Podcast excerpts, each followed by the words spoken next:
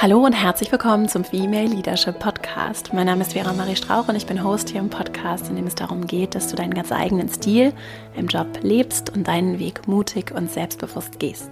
In der heutigen Folge geht es um deinen Weg, um deinen ganz individuellen Karriereweg und deine Lebensvision. Und dazu habe ich einen ganz wunderbaren, besonderen Interviewgast im Gespräch.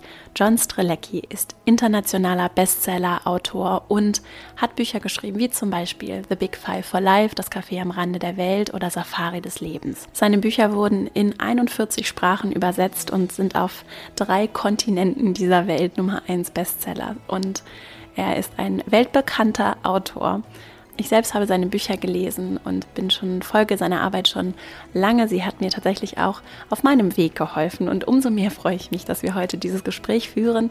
Es ist das erste Mal ein englisches Interview.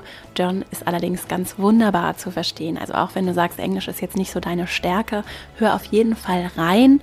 Er ist sehr gut zu verstehen und es ist ein wunderschönes Gespräch geworden, in dem es darum geht, wie du deinen ganz eigenen Weg auch finden kannst, wie du vielleicht auch einen ungewöhnlichen Weg einschlagen kannst, so wie John und ich übrigens auch ungewöhnliche Wege eingeschlagen haben, warum es wertvoll ist, sich auf die Suche, auf die Reise nach der eigenen Vision, nach den eigenen, dem eigenen Purpose zu begeben, wie du das herausfinden kannst, wenn du dir darüber vielleicht noch nicht so klar bist oder vielleicht auch noch gar keinen Schimmer hast Darüber haben wir auch gesprochen und wie du mit Widerständen und Hindernissen auf deinem Weg umgehen kannst und warum es sich auf jeden Fall lohnt, dass wir diesem Weg folgen und warum es auch ganz normal ist, dass Erfolg nicht immer einfach so easy ist und alle Menschen Widerstände, Hindernisse erleben und wir das aber manchmal gar nicht so mitbekommen und vielleicht auch gar nicht die ehrlichen Geschichten hören. Und John spricht da sehr ehrlich über seinen Weg, er teilt sehr viele praktische, alltagsnahe Beispiele, Ideen, Gedanken, die, wie ich finde, sehr inspirierend sind. Und es ist wirklich ein rundum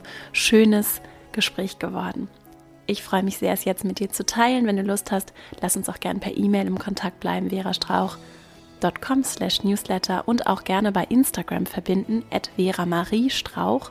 Dort kannst du mir übrigens gerne unter dem Post zu dieser Folge einen Kommentar dalassen mit deiner Frage oder mit Themen, die dich auch anknüpfend an das Gespräch interessieren. Denn John hat, und das sagt er auch am Ende des Gesprächs, uns hier eingeladen, uns nochmal wieder zu treffen. Das heißt, ich würde deine Fragen, deine Themen für ein zweites Interview mit John zu einem späteren Zeitpunkt nochmal mitnehmen und aufgreifen. Und er hat gesagt, dass wir uns gerne noch mit einem Follow-up-Gespräch dann über die Themen auch unterhalten können, die für dich vielleicht, auch wenn das Gespräch nachgeheilt hat und du vielleicht Punkte hast, die dich interessieren, die wir dann nochmal aufgreifen können und so noch darauf eingehen können, was dich auch bewegt. Also sieh das als ganz herzliche Einladung, dich bei mir zu melden, am besten unter dem Post bei Instagram. Dann sehen alle, was dich interessiert, was dich bewegt und was vielleicht auch schon gefragt wurde.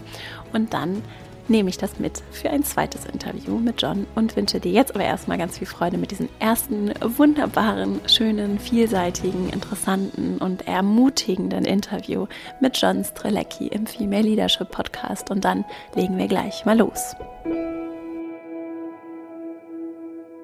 Today's guest is the best-selling author John Strelecki. His books, um, for example, The White Café in German, Das Café am Rande der Welt, and The Big Five for Life have been translated into, I think, 45, 41 languages. 41 languages, yeah. And are number one bestsellers in uh, three on three different continents, and I'm uh, just very excited and grateful to have the opportunity to talk to you today. Welcome to the show, John. Thanks. I'm happy to be here. Great to meet you.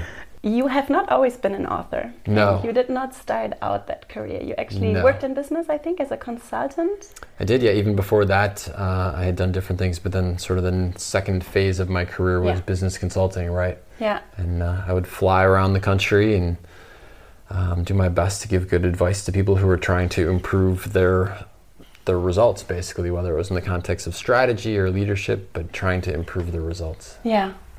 And how did it turn out that today you're you're an author of so many books and uh, you're basically doing something completely different? right? Yeah, yeah. Well, and we were talking offline, and here you are doing a podcast after leaving the world of construction. So you too know what it's like to say, okay, I'm done with that phase and I'm moving into this next phase.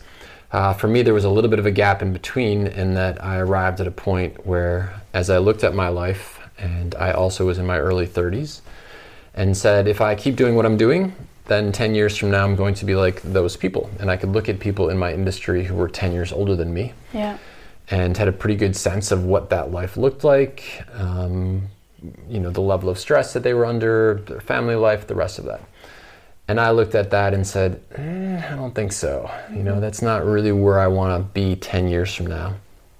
And I had dreamed of seeing the world for a long, long time since I was a little kid. Uh, I had a little glimpse of it in my late 20s, and I swore I would never forget that.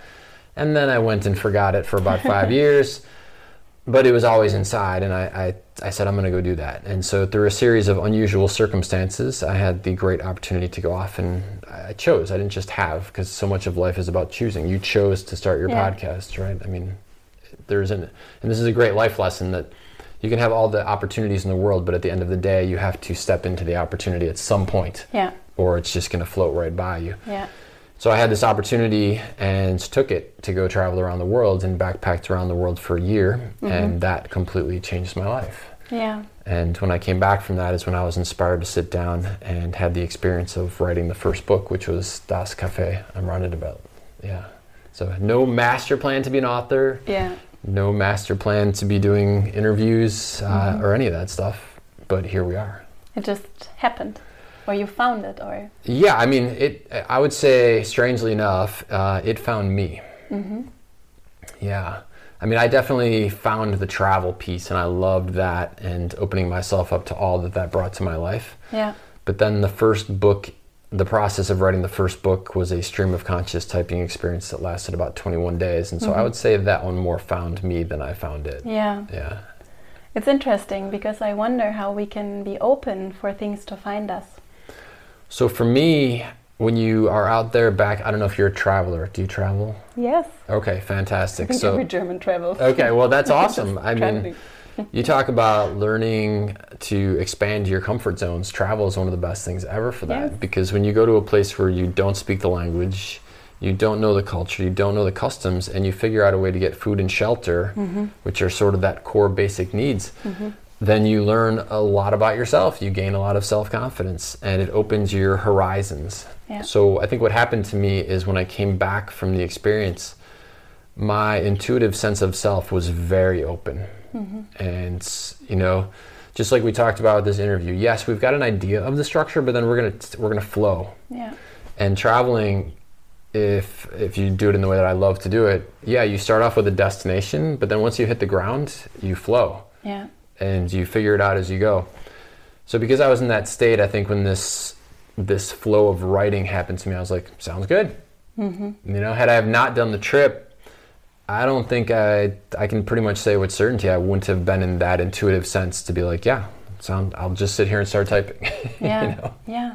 with no idea what it was going to come out of it, no plan, no nothing. You know, Yeah. that's that's just following your instincts. Yes. And that's actually what you did when you quit your job to go traveling. Absolutely, yeah. You know, I had so many friends at the same time that they also had like really cool ideas in mind, mm-hmm. And none of them pulled the trigger on it. None of them followed through on it. They all succumbed to the fear of what will happen next. Yes. And you know, I've been there. I've done that stuff in my life as well.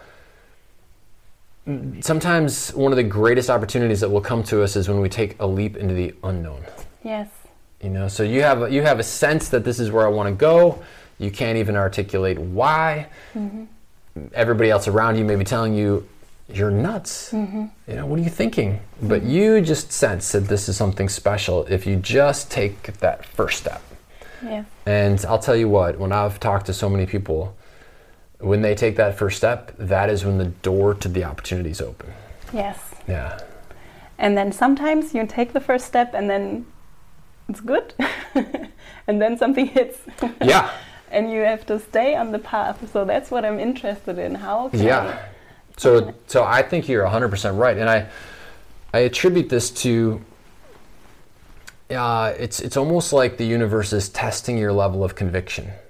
And so the universe says, "Well, Vera, listen, you said you wanted to do this podcast thing, right? And you're pretty excited about this. But let's see how excited you really are." And so, right about the time that you commit to this project, you get an email with a job offer. You know, uh, or you you decide that you're going to go backpack around the. I actually know people who've had this happen. So they decided we are going to go as a husband and a wife. We're going to go backpack around the world. This is the dream.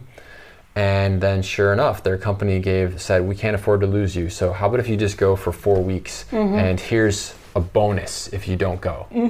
You know, and so I firmly believe that when you have articulated your personal big five for life, your personal purpose, and you take those first steps in that direction, fully expect that you are going to be challenged. Yes. I just think it's part of the process, whether it's you're talking about systems. This intrigues the daylights out of me. Like, what is the algorithmic code that goes on Yeah. when we commit to this thing that we're passionate about that suddenly kicks off the test her Yeah. or test him? Yes. But what's amazing is if you know that that's part of the process, you're just like, oh, that's just my test. Yes. You know, oh, I can pass that test. I knew that was coming. It's like in a project plan. When I used to do my consulting work, we used to always say, you need to have step 76. And step 76 is all hell breaks loose. and then when you're on the project and all hell breaks loose, which it does on every project, at some point you're just you're not thrown by. it. You're just like, ah, we're just at step 76. You Yes. know? How do we get past that? Yeah. so it's to expect it. Yeah. Yeah. Yeah. Expect Yeah. that it's not just going to flow perfectly just because you made a decision in alignment with your heart. Yes. Good things are going to happen, but you're still going to have to deal with the ups and downs. And I think that's what, especially when we come to the definition of success, Yeah. we always see the success on the outside of other people, for example, and we think everything is going smoothly. Yes. And yeah. we don't really consider that they have might have on the inside or even on the outside, but in phases we didn't see, had very rough phases and Absolutely. challenges as well. Yeah, I call this the VH1 syndrome. So VH1 used to do these specials where they would take an artist and in 30 minutes they would tell you their entire life story. Mm-hmm. And so you'd see, you know, Britney Spears go from being a little kid singing on a stage when she was four up until the rapid rise to celebrity status and then the crash down from that. Yeah. And so you would think in watching that, like, oh, that's all it takes is 30 minutes of effort and you're going to rise to the pinnacle of your mm-hmm. success. Mm-hmm. But you're right. What you don't see is all the countless hours of practice in the background. Yeah. You know, the traveling the world behind the stage, sitting there for days and days and days in different cities around the world, waiting to go and do your set of two hours. Yeah. But in the meantime, you had no privacy. I mean, all of that stuff is sort of hidden. Yeah. And I like the idea of getting under the covers a little bit and seeing what really is the story so that you can prepare yourself effectively. Yes. Because it's not always glamorous. Like we were laughing about, we were getting ready to start the podcast in a different location, and here you are, like unplugging a refrigerator. You know? and, and that's like, It's a noisy refrigerator. it was because it was, in, yeah, and I mean, it's great intuitive uh, decision making on your part. For the most part, someone who is thinking about starting a podcast would never be like, "Oh, I get to unplug refrigerators." I mean, so this is the the stuff that isn't often talked about, but it's worth knowing about mm-hmm. because this is going to be part of your path too when you leap into these adventures. Yes. It's not always going to be easy. So at that point, I would really like to go to your concept of the big five for life Yeah. because it takes, I think it helps if you have a strong motivation and you really know why you're doing something Absolutely. so that the challenges and the things that are not going so easy in the universe testing you Yeah. is, is not a problem or not, at least not such a big problem. It's less of a problem. You're right. Yes. Uh, I was doing an event the other day, and I was laughingly talking to the audience, and we were having fun. And I was talking about how imagine if you were the very first person to ever bungee jump. right? I mean, the very first one ever. but if you were in a line of 50 people and you were number 46, mm-hmm. totally different experience yeah.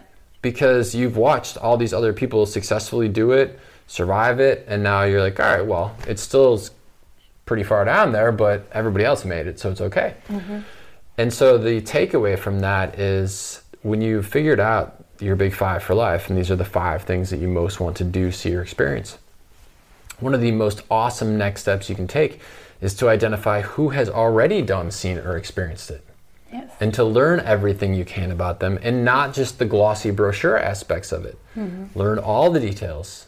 Mm-hmm. Learn all the challenges, learn all the obstacles and the way in which they overcame the obstacles. Mm-hmm. Because then you're more like person number 46 in the bungee jump line Yes. Yes. as opposed to number one. yeah. And no matter what is on your big five for life lists, you know, I can pretty much guarantee somebody has already done, seen, or experienced it. If not exactly it, then certainly something close to it. Yeah. So that's when I follow them. I think a lot of people have trouble finding them in the first place. Yeah, although we live in a world where technology connects us to everybody and Yeah. every story. Yes. You know, if you're like, what's an example of something that is part of your big five for life constellation? It's a lot of things. I actually Okay. have trouble narrowing it down to Okay, five. well, we can talk about that. let's, so let's use your podcast as an example. Yeah. So you said at some point, I'm going to take this leap into the unknown. I want to become a podcaster. Mm-hmm. And so if you got on Google and typed in podcast and typed in the city where you live, it would instantly spit out every mm-hmm. podcaster who is located geographically where you are. Yeah. And if you expanded your search to be Germany or German speaking, you'd find everybody in Germany, Austria, Switzerland, you know, surrounding countries that have border populations. And so technology enables us these days to find your who's at a speed that is just unprecedented. Yeah. So my example is I have too many things, at least more than five. I think a lot of people might, when they're completely newly introduced into this concept, Right. They might think, I don't know what my dream is. I don't know what I want to experience. I've been following what other people expected of myself. Right. Oh my God, this is maybe even very overwhelming. And especially if you're maybe a little bit older, you think, oh God, I missed out. So I think there might be also internal, Yeah. you know, blocking things. that yeah, it can happen Yeah. um, over the years. So, like maybe 10 years ago or so, I started to get so many requests from people saying, Would you help me with this process? Uh, that I spent a dedicated month in the same flow state as we were talking about with the first cafe book. Just asking myself, what questions would I ask this person to help them bring that forth? Yeah. Because I, I really do believe at this point that every single person does know it inside of them. That the confusion and the the uh, the the so many different options is really because of the things you were saying. It's the people who have told you you have to do this or Yeah. this is your path or you can't do this part. So I do believe the answer is inside. The trick is to take away those layers to allow the information inside your unconscious to come forth. Yeah. And so, what I've discovered over the years, uh, and again, it started about 10 years ago, is I started to write down these questions. And so now people go through an experience called the Big Five for Life Discovery. And through these series of very easy to answer questions, um, it allows the person's mind to open up and release this information that's inside them. And it's really a spectacular thing to watch someone go from, oh, I, I want to do it, I want to live my Big Five for Life, but I either don't know the way or I don't know exactly what the Big Five for Life are. And so, my message to everybody is first of all, it's inside you. Mm-hmm. And so, trust that. And the second thing is that it's actually easier than you think. Yeah. What might, what might be one question that I can ask myself if I'm looking? Yeah, I'll give you an example. The very first one that's uh, part of the course is if I was to give you 300 euro right now, mm-hmm. where would you spend it and why? Mm-hmm. And oh, by the way, you cannot spend it on an obligation, so you can't use it to pay a bill or mm-hmm. something like that. And if you overrule me and you still spend it on an obligation, A, you have to give me back the 300 euro, and B, the obligation is going to double. Okay. So by doing that, you force the unconscious mind into a paradigm of assistance. Mm-hmm. Because if you were in the mindset of scarcity, you might say, "Oh, 300 euro, I'm going to use it towards this Yes. necessity." But what we're looking for is what is the optimal. Yeah. You know, so most people are wired. About 70% of the population is wired to avoid pain. 30% for opportunity. But everybody has both of those inside them. So the goal is to get your brain working on opportunity as it relates to the, the big five for life. And it's amazing what I learn about someone in that one simple question. And here's why. I find out did they spend it on themselves or did they spend it on others? Do they buy one thing or do they buy many things? Um, do they buy something that is for right now or do they buy something that has an eternal use? Do they buy um, something that is visual or do they buy something that is tactile? When they go get it, do they get it from a place that has like incredible customer service? Do they get it from a place that has the newest and greatest things? Is it the place that they go to? Is it a large place or a small place? It is amazing the clues that the unconscious brings forth with that simple little question. Very nice. Yeah. And I, I like um, what you said about the the mindset of scarcity, Mhm. and it's actually something that I reflect on uh, if I remember, basically with any decision that Mhm. uh, keeps me struggling, because it's so it's such a basic decision. Do I do something out of fear or not? Yeah. Right. And I think Right. it's such a big shift that we can, um, that we s- so easily can just forget hmm because it's also in our business world. It's Yeah. just, it's a lot about scarcity. Look Yeah. at your competitors. And I, was, I Right. don't want to waste time looking at my competitors. Right. Yeah. Right. I want to learn So- from the best of the best and apply that in a way that I'm focusing on what the destination is. Yeah, is. and find my blue ocean. But if I'm always focused on Great the book, by the way. Yeah, yes. so if I'm always focusing on all the other fish out there, yeah. you know, I need to swim out. And um, yeah, so I think that's a very important. Here's the thing. Have you ever seen those amazing photos from space about like the eye of space? It's these mm-hmm. nebulas and these stars, and it's taken from a far enough distance. It's all done by the Hubble telescope. But it's these amazing photos showing, showing entire galaxies in the way mm-hmm. that they look. And when you look at those pictures, here's the thing that I think really sort of brings it back to home for us. If the universe can create all of that, then don't we think it's quite possible that the manifestation of our little existence is pretty much easily within its capabilities? I mean, uh, when we think of it in that context, it's Yes. laughable, right? Yes. Laughable. Of course, it's within its capabilities. It's creating entire worlds out there. Yes. And it's always context. Yeah. And we can, with our mind, we can create the context. And something that is very bad in one context can be absolutely irre- irrelevant in another context. Let's talk about technology. We talked about finding your who's and the power that we have at our disposal. That's an incredible asset.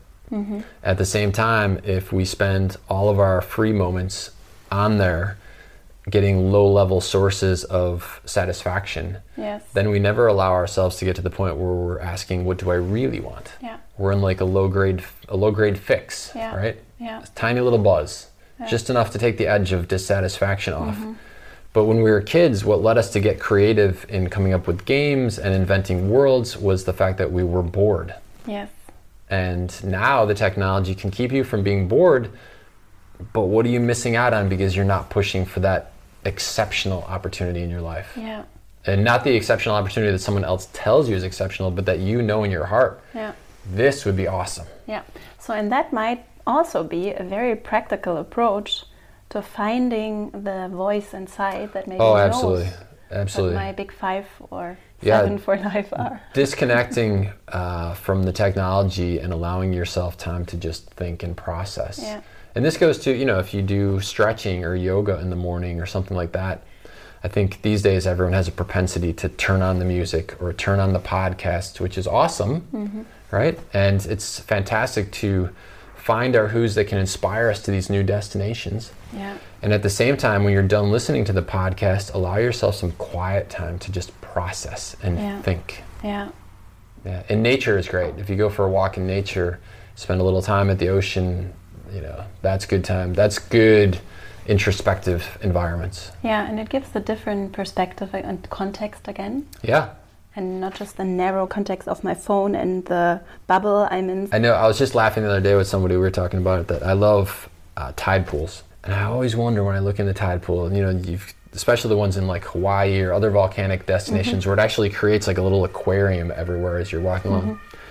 And you look down and you see that little tiny crab in there and you wonder like, does he know what the rest of the world is like? Mm-hmm. You know, or is, is he just like super duper happy in his entire fish tank? Mm-hmm. And is he thinking big thoughts? Is he not? I always wonder like what we think our world is so important, you know, mm-hmm. but to that little dude, that's it, right? That's his world. Yeah. And maybe he's doing the same kind of things and thinking the same kind of things we're thinking, or maybe he's even more enlightened. I don't know. Yeah. So perspective, context, perspective, Yeah. scarcity, or how, what, what would you say? What's the, what's the opposite? I'm sure there's a perfect word for the opposite of scarcity, but um, unlimited resources, I think, Yeah. is the opposite of scarcity. Uh, probably just unlimited is a better single word. Yes. Yeah. And, f- and also completely new things Mm-hmm. that have not been, that's something I think about a lot. Yeah. Things that we cannot imagine because they are just not existent. Right. and that Right. have been that today we use things with uh, you Yeah. know it's absolutely natural to Right. have it Right. and i don't know 20 30 years ago no one would have even thought about using this item And Totally. it's the same for my way of living for example i can also be an inspiration for others and Yeah. that's something i think can be very motivating if i just have an idea of what could be different and Yeah. Just follow it Yeah, and so associated with that, I would say never underestimate your own creativity and your own genius. yeah I used to think that everybody's brain was pretty much the same. You know, so you go to school and somebody who wasn't getting good grades just wasn't studying. yeah And then there were classes that I didn't do well in and I didn't like those classes, so I didn't study as much. But the truth was that there was also elements of those classes that my brain just didn't understand it as well. And, you know, like chemistry, gosh, it didn't matter how much I studied, I couldn't get a good grade in chemistry. I just couldn't understand it in the same way that I could understand history or geography or mm-hmm. Anything that involved creativity at all. And so I would say one of the big takeaways in life is to never underestimate the genius within you. yeah Everybody's got something. Um, there's that great Einstein quote. I'll paraphrase it because I can't remember it exactly, but everybody's a genius. But if you keep telling the fish it's supposed to climb a tree, at some point it's going to start to think it's stupid. yeah and it's so true, right? yes If you're a super creative person and you have a job that is nothing but detail work, mm-hmm. at some point you're going to start to think, I'm just not cut out for life. yeah And that's not the case. It just means you're in the wrong spot. Exactly. And it takes a lot, and that's actually interesting because one thing is to find my big five for life or the things that I really care about and then develop the courage to actually follow it Yeah. and do this step. And you, you spoke about this first step Yeah. that most of the time is the hardest, Yeah. I would say. Absolutely. So, and I, and I also heard you when I prepared for the interview. I heard you talking about what others think. it is something that has so much impact on on us. Yeah, you got to be careful because everybody's perception of reality is completely different. Yeah. And so you're a traveler, I'm a traveler. So we could probably both agree that travel is awesome. For mm-hmm. somebody else, that may not be the case, which is fine. It just means that it's important for us that if someone says to us, you guys are idiots because you love travel, mm-hmm. that we can brush that off. Mm-hmm. And it's important that we don't try and convince someone else who doesn't really enjoy travel that they should be traveling. Yes. You know, it's respect for each other's versions of what is an ideal life. And I, I, I wonder because, and I, it might also be related or correlating with this female thing. But I, I, I know a lot of women, and I also know my, my the younger version of myself that um, also, especially in business, learned somehow, also subconsciously, that if you are liked, you are promoted. Yeah, Right. you're better, and then Right. you're you're really better. Yeah. so, so it's a lot about being liked, so that you make your career and you move up. Whether you want to move up or not is a different question. Right. So how can I? Because it's so deep, it goes so deep, and it takes so much extra effort to let go of this being liked. What can I do about that? I, I think you know people often ask me, or they say something to the effect of, "I, I want to change the world. You know, I mm-hmm. want I want to make a difference." And I've thought long and hard about what is the path to doing that, and from a systems perspective and a process perspective, what is ideal and mm-hmm. optimal. And the best answer I can come up with is if you really want to change the world and make this a better place, then be the best version of you that is possible. yeah. And the more authentic you are, the more that inspires everybody around you to be authentically them, Yeah. whatever that is. Yeah. And so, you again, going back to the travel example or using the podcast example, so someone may hear your story uh, about your courage to leave a particular career path and decide to become a podcaster. And their dream may have nothing to do with podcasting. But because of your authenticity, they will find the courage to pursue whatever is their dream. It's almost like, uh, you know, we see uh, a superhero and it gives us courage to embark on our own superhero adventures, even if it's not fighting aliens or whatever nonetheless, we are inspired by that reality. We're inspired by their courage. And so I think the best thing we can do is to allow ourselves to be authentic. And you're right. At some point, to be authentic means you have to allow yourself to get comfortable asking the question, what's really me? Yes. You know? Am I the type of person who wants to wear a suit and a tie every day? No. No. And maybe that's what gets me liked in the business if I have a, a particular cut of my suit and mm-hmm. everybody says, "Wow, John, you look super sharp today," you mm-hmm. know, and I've got real style, real class. But you know, in the sequel book to Das Cafe, when I was in the process of writing that, there was a line in there that came through me, and I so love that line. Uh, in in essence, it's I realized that I was trying to become a member of a club that I didn't even want to be a part of. Mm-hmm. And wow, when I look back on my life, how many times I've been the protagonist in that yes. story. Yes, it's so true. yes. Right?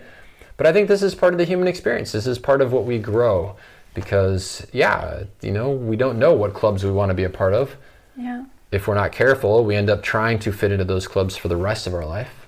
But at some point, when we start asking these questions of ourselves, why am I here from the Das Cafe book, then you can say, wait a minute, I'm not really too keen on that club over there.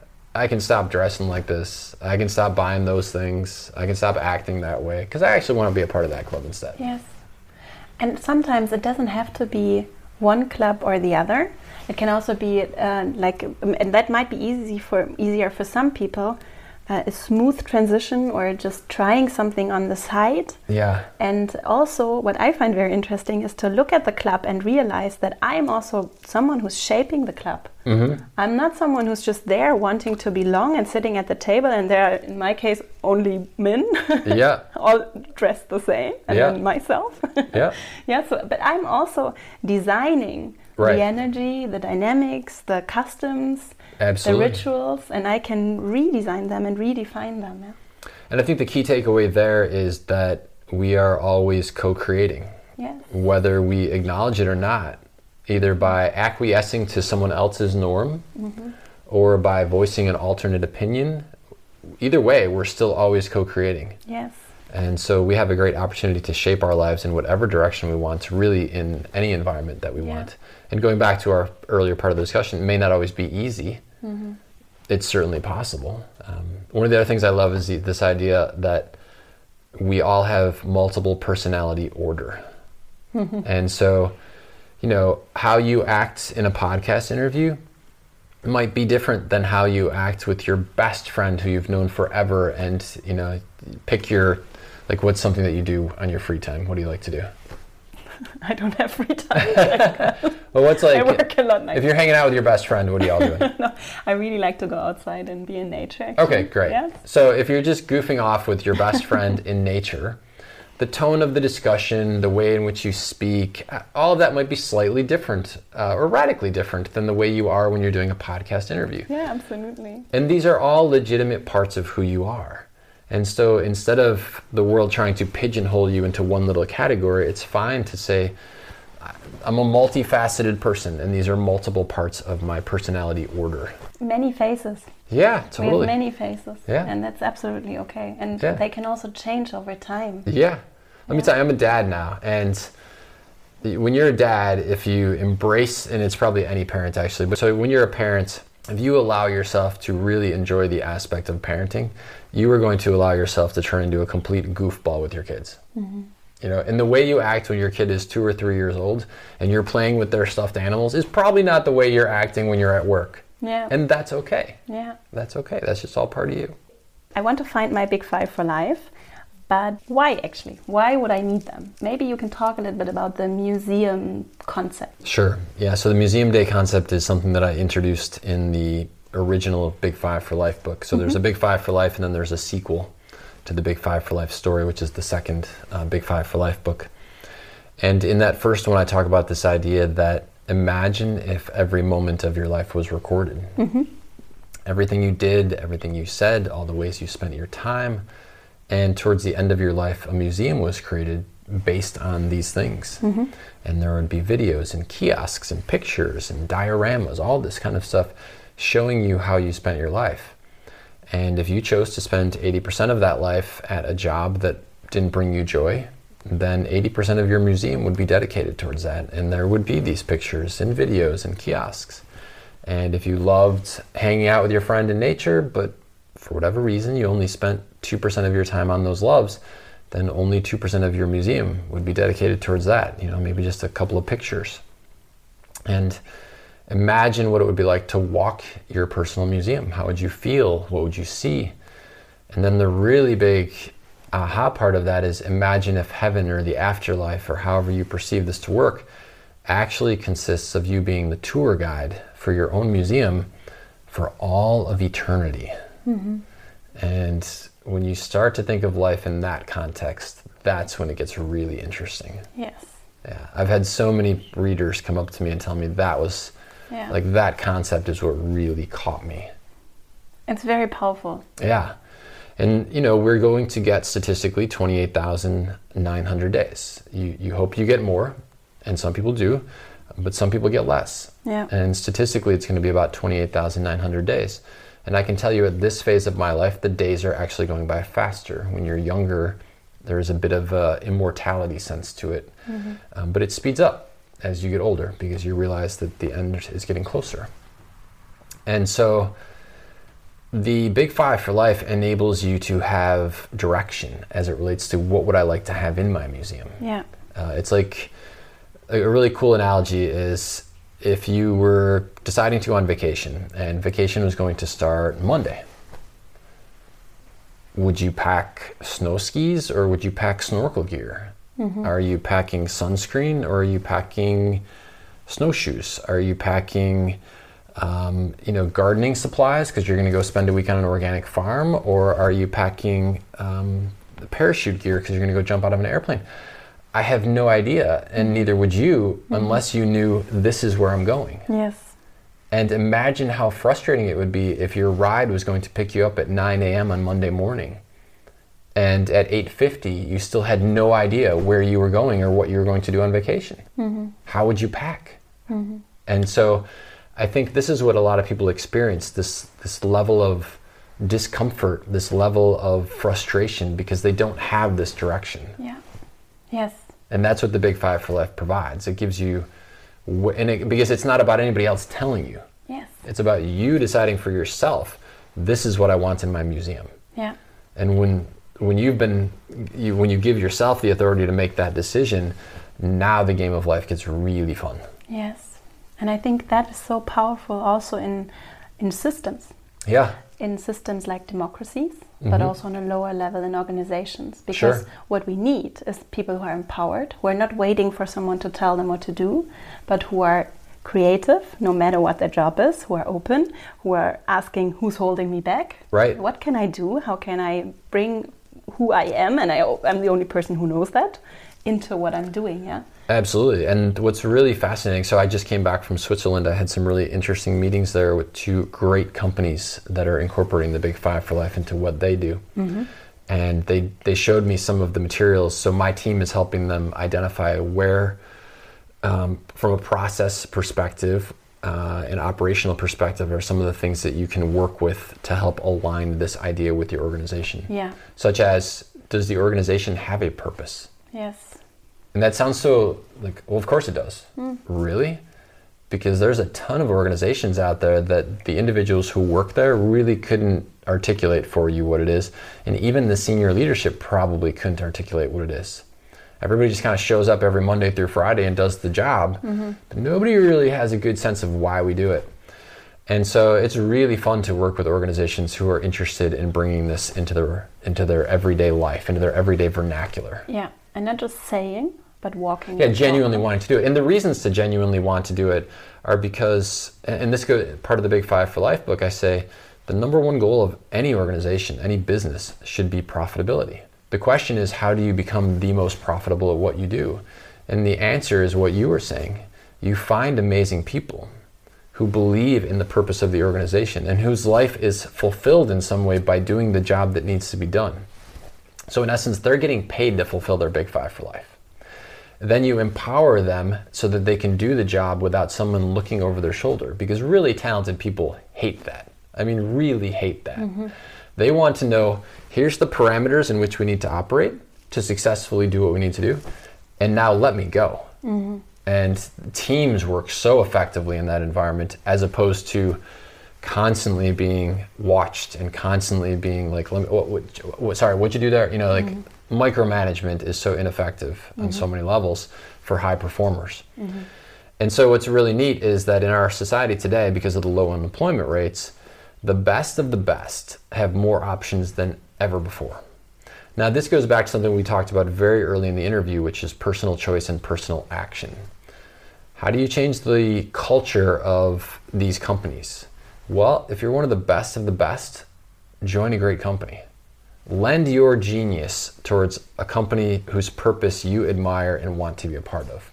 Because if you allow your genius to continue to support an organization that you really don't believe in, then you're enabling the competition to compete with that high performing and high purpose company. Why? Mm-hmm. Why? If you love someone who's out there making a fantastic difference in environmental improvements, so clean water, one of the companies we're working with in the Netherlands is a water that specializes in clean water. Mm-hmm. And so if you're somebody who really is passionate about the environment, then take your skill set and go work for a company like that. Don't work for the competitor who really doesn't care. So yeah. one of two things is going to happen. Either we allow ourselves the courage to leap into that mole, that that role, mm-hmm. right, where we are making the active choice, and therefore these companies are basically going to be stacked. Mm-hmm. They are going to. It's going to be like the the all star team of all all star teams, and once that happens, imagine trying to compete You've got the all star team of people who are super talented, super smart, and super passionate about the purpose of the organization. The competitor is just everybody showing up every Monday through Friday. Mm-hmm. How long do you think that can last? Yes. Right? But we as individuals have to be conscious about our courage in making that choice. Yeah, and our power also. Totally. Yeah? For yeah. example, when we give our work to Yeah, if you're willing to allow your genius to be used in ways that you don't think are right. Yes. That's a personal choice. Exactly we can choose. Yeah. yeah. Yeah. And this environment is the time to do it. A question that I have, for example, let's imagine there's a woman listening and she has small children um, that take up a lot of energy and maybe they have a mortgage to pay and a lot of obligations. You know, there's maybe a lot of scarcity, sure. fear, and also obligation towards other human beings. Yep. How can I find the energy to to do these steps? So I've I've lived in that space. I'm a father, mm-hmm. and I have had my father, my own father, never changed a diaper. Mm-hmm. So three kids, never changed a single diaper. And back then, that was sort of a badge of honor. Like, yeah. no, never changed a diaper. Um, and he's never changed a diaper for his grandkids either. No. Um, that's just not. That was not his generation. That's not the way they did it. And uh, I've had the sheer joy of being involved in every aspect of my kid's life. From literally, I was the one who got to wash her off when she was just born. And they said, "Would you like to wash?" I said, "Absolutely." Right. And what I learned through this process is that you cannot have it all. Mm-hmm. If I want to be uh, an entrepreneur growing a startup company to be a billion dollar company, I cannot at the same time be the dad who is home taking care of his kids. It's just not possible. Mm-hmm. And so I think part of life is allowing ourselves to realize that there are seasons for different things. And to realize that the myth that you can do it all is a complete myth. Yeah. There is only 24 hours in a day. Yeah. It doesn't matter how Superman or Superwoman we are, there's still 24 hours in the day. And if, if you're an average person in terms of how much sleep you need, one third of that, it, it, really needs to be spent sleeping. Otherwise, you're going to have a catastrophic collapse at some point. Yeah. Physically, energetically, emotionally. And so, you know, if being a great dad or being a great mom to you means spending three hours a day with your kids, then that three hours is not available for doing your startup and building it to a billion dollar company. It's just not. Mm-hmm. And so I think we were talking about the, the perception versus reality. Perception is I watch a 60 minute um, special on television about the rise to stardom of some startup. But the reality doesn't show the 18 hour days. Mm-hmm. And it doesn't show the fact that people are sleeping under their desk sometimes. Mm-hmm. mm-hmm. So allowing ourselves to embrace the seasons. This is the seasons when my child is very young, and I'm going to embrace the joy of being the one who re- wheels them around in a stroller and changes their diaper and feeds them. Mm-hmm. That's okay. Mm-hmm. That's awesome. That's a beautiful part of your museum if you have decided that that's what I want to be in my museum. Yes. And it's also it doesn't have to happen all at the same time. Right. Yeah, it can. That's what I mean by seasons. You yes. know, your kids do not stay zero to three forever.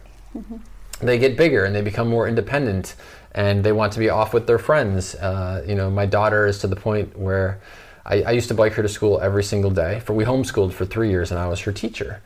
And uh, but when she was going to school, I used to bike her to school, and then I would bike and pick her up at the end of school. And she got to the point this last school year, and she said, "You know, Dad, you don't you don't need to pick me up after school anymore." Know? I was like, "No, I love to." And she's like, "Well, you know, it's Dad, it's it's okay." You know.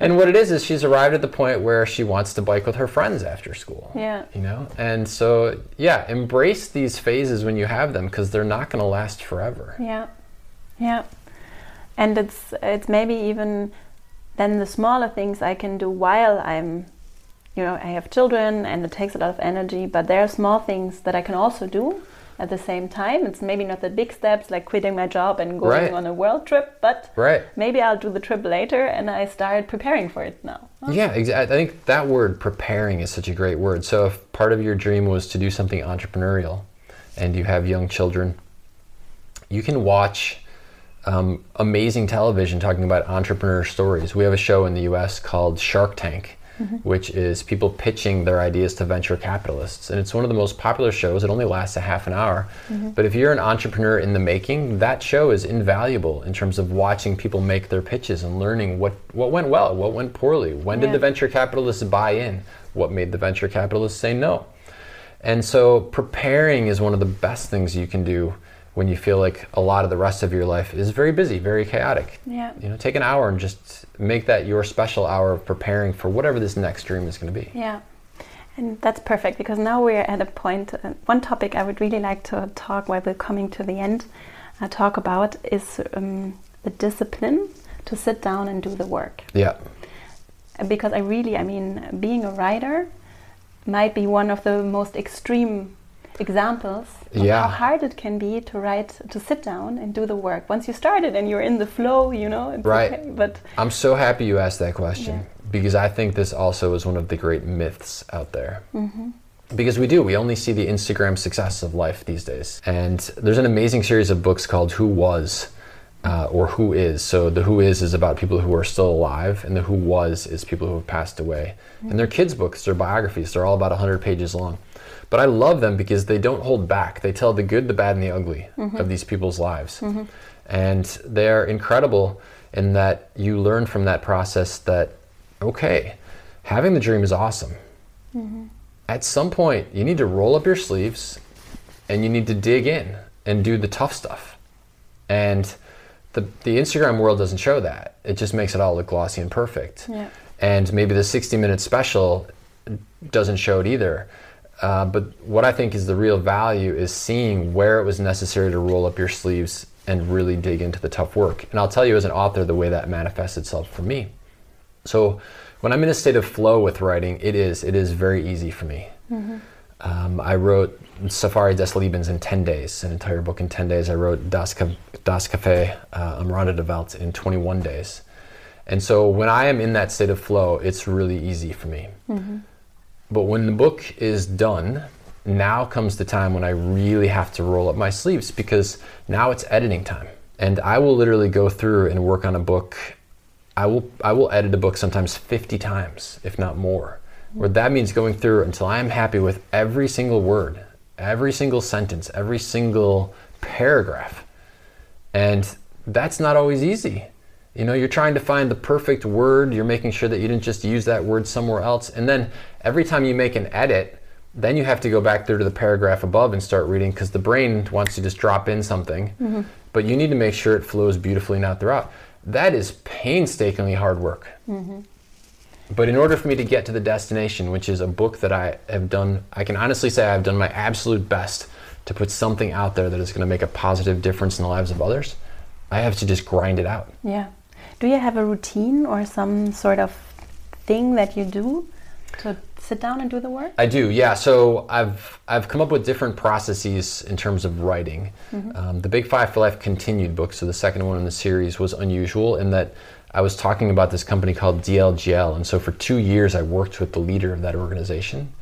And the process of writing that, finally I had to go back and literally put an outline together. I'd never done that before with any of my other books. And I put an entire outline together, chapter by chapter, and then I sat and wrote. And for that one, I think I said 10 pages a day. Okay. That was my target. Yeah. Um, other books, like I just finished with the third book in the Cafe series, I had been thinking about content for that book and storing it in a single Microsoft Word file. And then I read that entire file and I sat down and I just wrote the whole book. Yeah. Uh, so I think it depends. It depends on the situation you're in.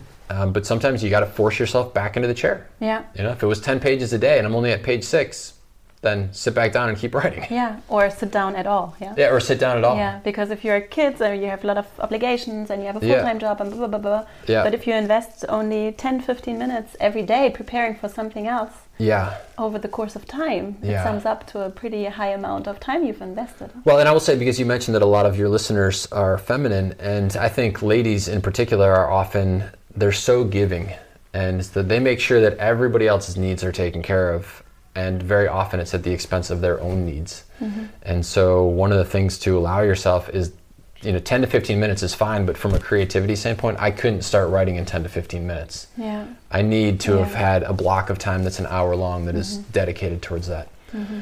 And so I would say for the the ladies who are listening that allow yourself that block of time. You deserve it. It's what keeps you sane. It's what keeps you you. Yeah. And if that means calling on your partner or spouse and saying, "Listen, I just want to put this on the life calendar that every Friday at 7 is me time." Yeah. Fantastic. Yeah. You know, if it's asking a best friend, "Hey, can you watch the kids?"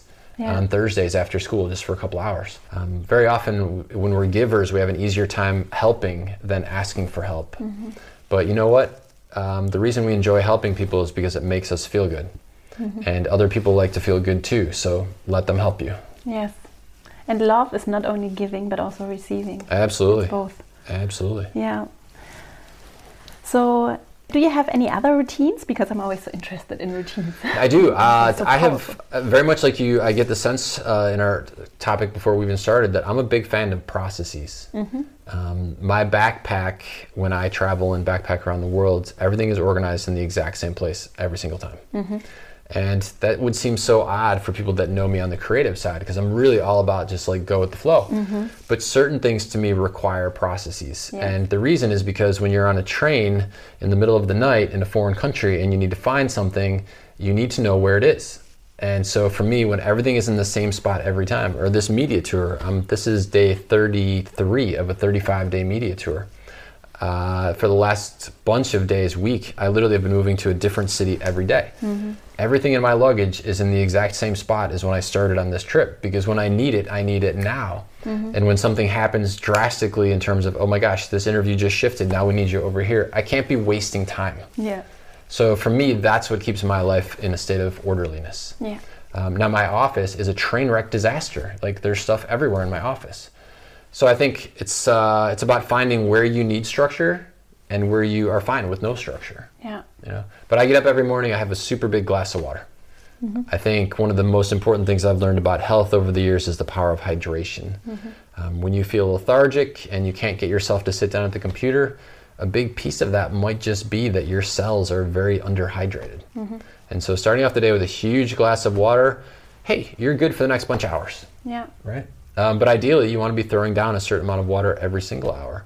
So, from a process perspective, I use the timer in my phone and I'll set it. And I know when the timer goes off every 58 minutes, it's time to get up out of my chair for a couple minutes. Go grab a glass of water, move the legs a little bit. Um, also, my eye doctor just told me that there's this thing where if you're staring at the screen too long, you don't blink.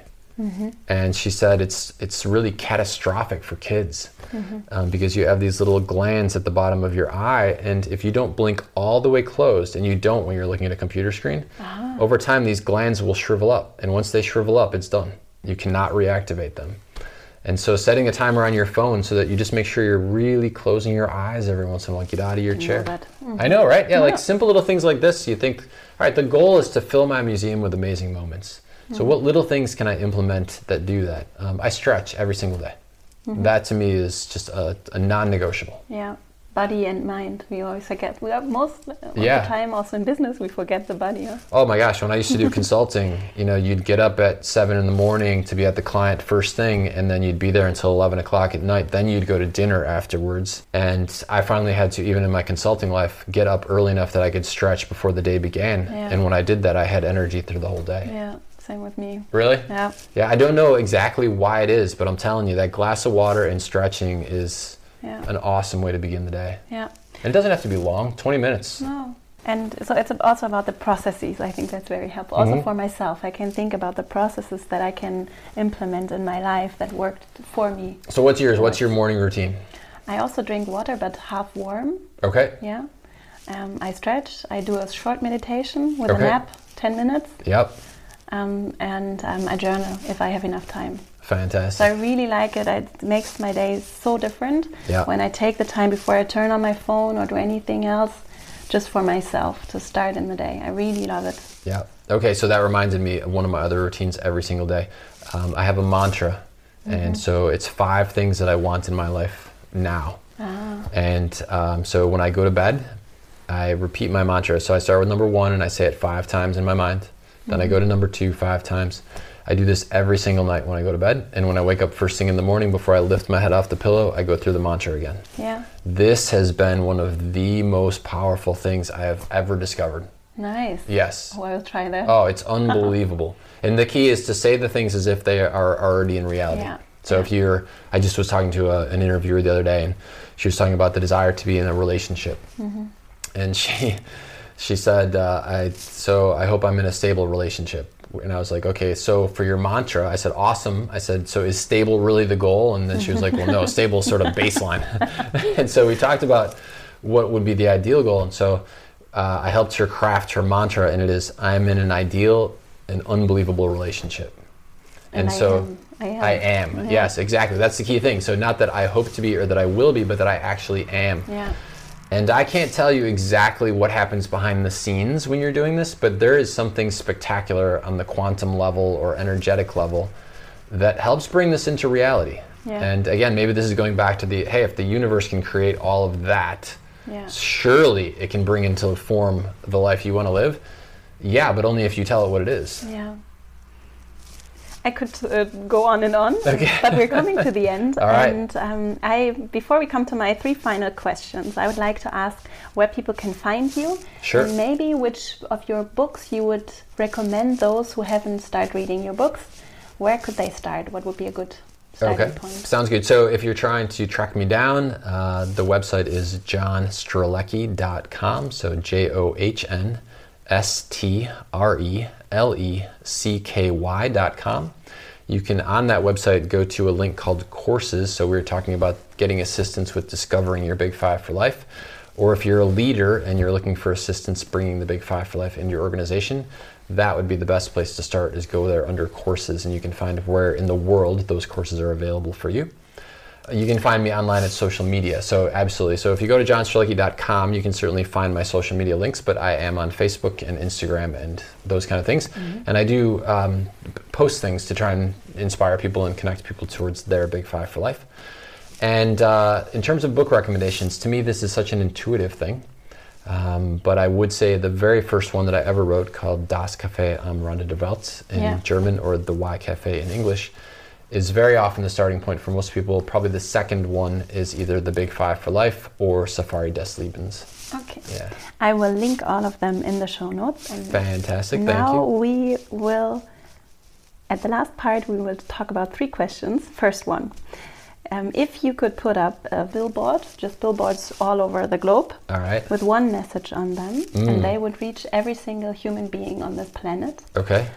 what would be the message that you would like to send?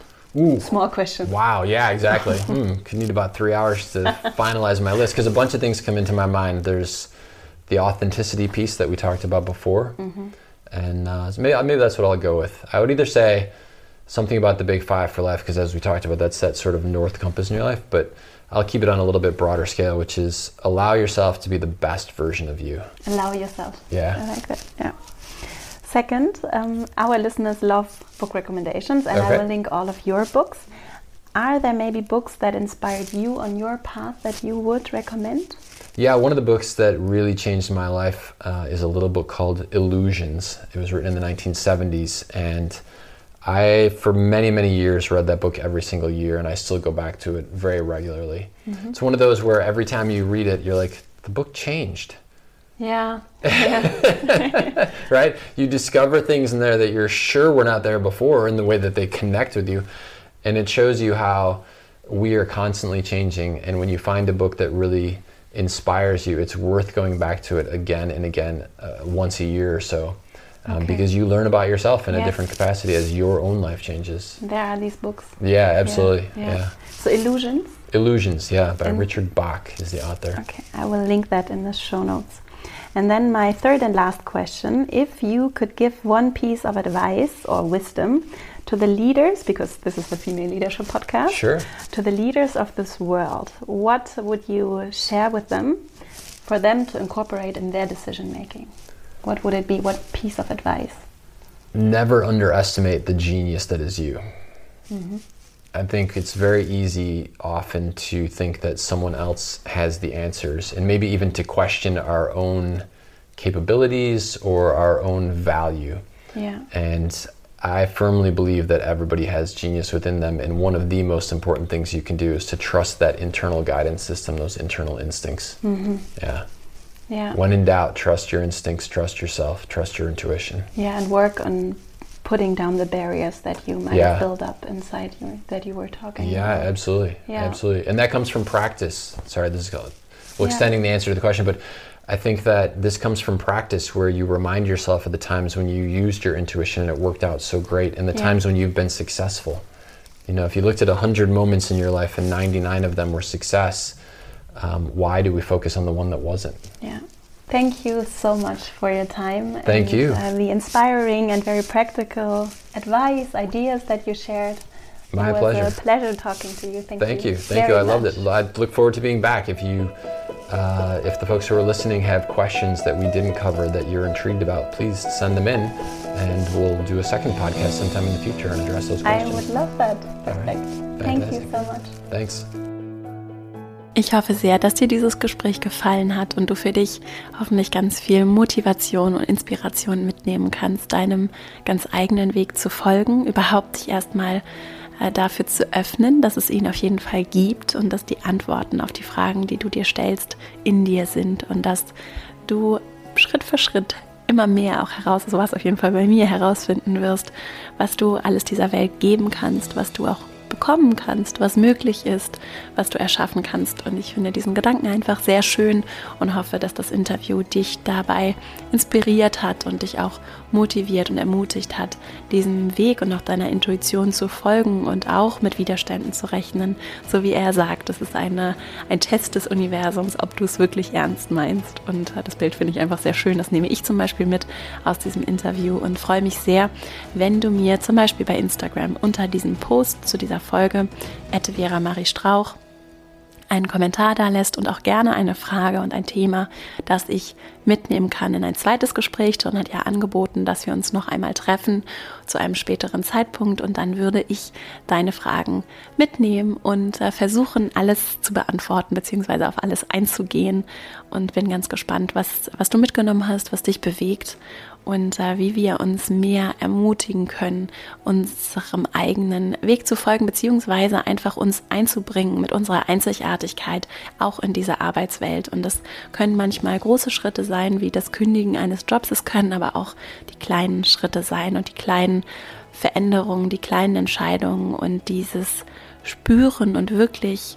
berücksichtigen und vorleben, wie sehr wir gestalten, die Systeme gestalten, in denen wir uns bewegen, äh, deren, derer wir ein Teil sind und auf die wir ganz massiv Einfluss nehmen können. Und du hast diese Kraft in dir. Und ich freue mich so sehr, wenn meine Arbeit dich dabei inspiriert, dich einlädt, dich ermutigt, äh, das zu nutzen, damit gezielt auch zu arbeiten und vollkommen in deine Kraft zu kommen, damit wir diese Arbeitswelt gestalten, verändern, bewegen können und du dich einbringen kannst mit deiner wunderbaren Einzigartigkeit. So.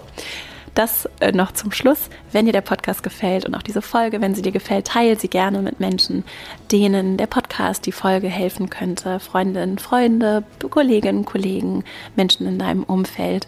Ich freue mich riesig über deine Unterstützung. Ich freue mich auch riesig über Bewertungen und Kommentare auf iTunes. Das hilft dem Podcast, damit er gefunden wird.